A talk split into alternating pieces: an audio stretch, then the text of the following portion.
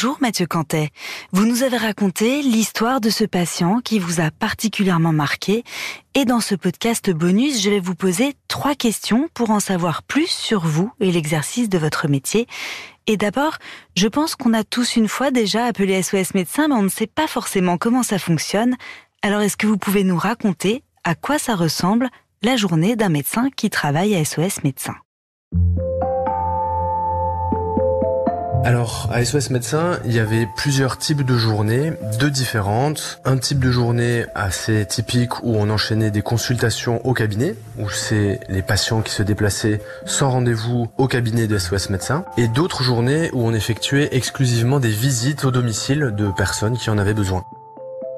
Tous les patients appellent au téléphone pour être vus par un médecin. En général, quand c'est extrêmement urgent, ils appellent le 15, c'est un numéro d'urgence que tout le monde connaît. Et quand vous appelez le 15, vous avez ce qu'on appelle un régulateur du SAMU qui vous répond au téléphone, qui prend votre histoire, vos coordonnées, votre adresse, et qui juge la gravité de la situation.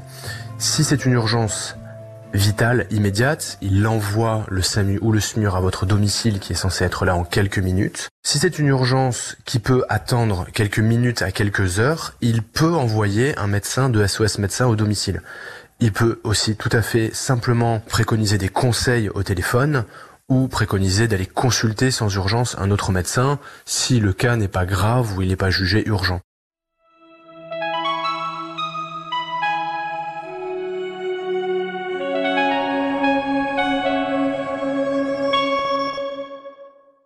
Et alors, pourquoi vous avez choisi de travailler à SOS Médecin c'est un type de médecine particulier. Est-ce que vous pouvez nous expliquer pourquoi vous avez fait ce choix?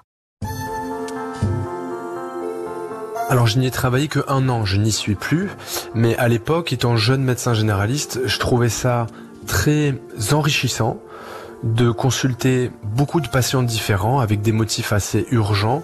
Et ça m'a permis de me faire une culture médicale assez vaste. Et je suis ravi de cette expérience. Bien sûr, à chaque activité, il y a des avantages et des inconvénients. Il n'y a aucune activité parfaite. Je crois qu'on est tous à la recherche de la meilleure activité professionnelle, mais je crois qu'elle n'existe pas. Il y a des avantages, des inconvénients partout. L'énorme avantage des SOS médecins, c'était de voir beaucoup de patients différents avec des pathologies compliquées des diagnostics urgents.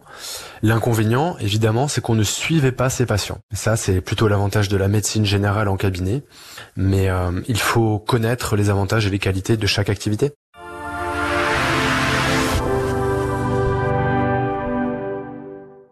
Vous avez écrit un livre qui s'intitule Médecine intégrative pour le praticien. C'est aux éditions Chroniques Sociales. Alors est-ce que vous pouvez nous expliquer ce que c'est la médecine intégrative? Alors, la médecine intégrative, c'est la médecine telle qu'on la connaît, validée par la science, auquel on ajoute l'étude des interventions non médicamenteuses, qu'on appelle couramment la médecine euh, alternative, les médecines complémentaires, comme par exemple le tai chi, le yoga ou la méditation, qu'on va étudier scientifiquement, comme on étudie un médicament, pour savoir si ça marche ou pas pour certaines indications. Donc la médecine intégrative, c'est ça, c'est faire le lien entre la médecine qu'on connaît tous, la médecine euh, des euh, prises de sang, des scanners, des IRM, et la médecine des médecines alternatives et complémentaires qui sont non médicamenteuses et qui sont parfois prouvées pour certaines indications comme étant très efficaces. On vit dans un monde où euh, les gens ont de moins en moins envie de consommer des médicaments, ce qui n'était pas le cas il y a plusieurs années. Maintenant, beaucoup de personnes, à juste titre, veulent se tourner vers des méthodes un peu plus naturelles. Ils veulent prendre en charge leur propre santé. Ils veulent participer à leur euh, santé et ils sont très curieux de tous ces mécanismes. Et maintenant, il y a plein d'organismes partout dans le monde, des organismes scientifiques qui viennent étudier ces interventions et qui apportent une réponse pour beaucoup, beaucoup de pathologies, notamment beaucoup de pathologies chroniques. Par exemple, on sait que la méditation, ça réduit l'anxiété. On sait que le tai chi, ça réduit le risque de chute chez les personnes âgées.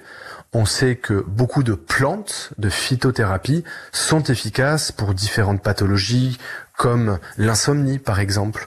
Et ça, on ne peut le savoir qu'en menant des essais de grande envergure pour prouver leur efficacité, ce qui se fait actuellement.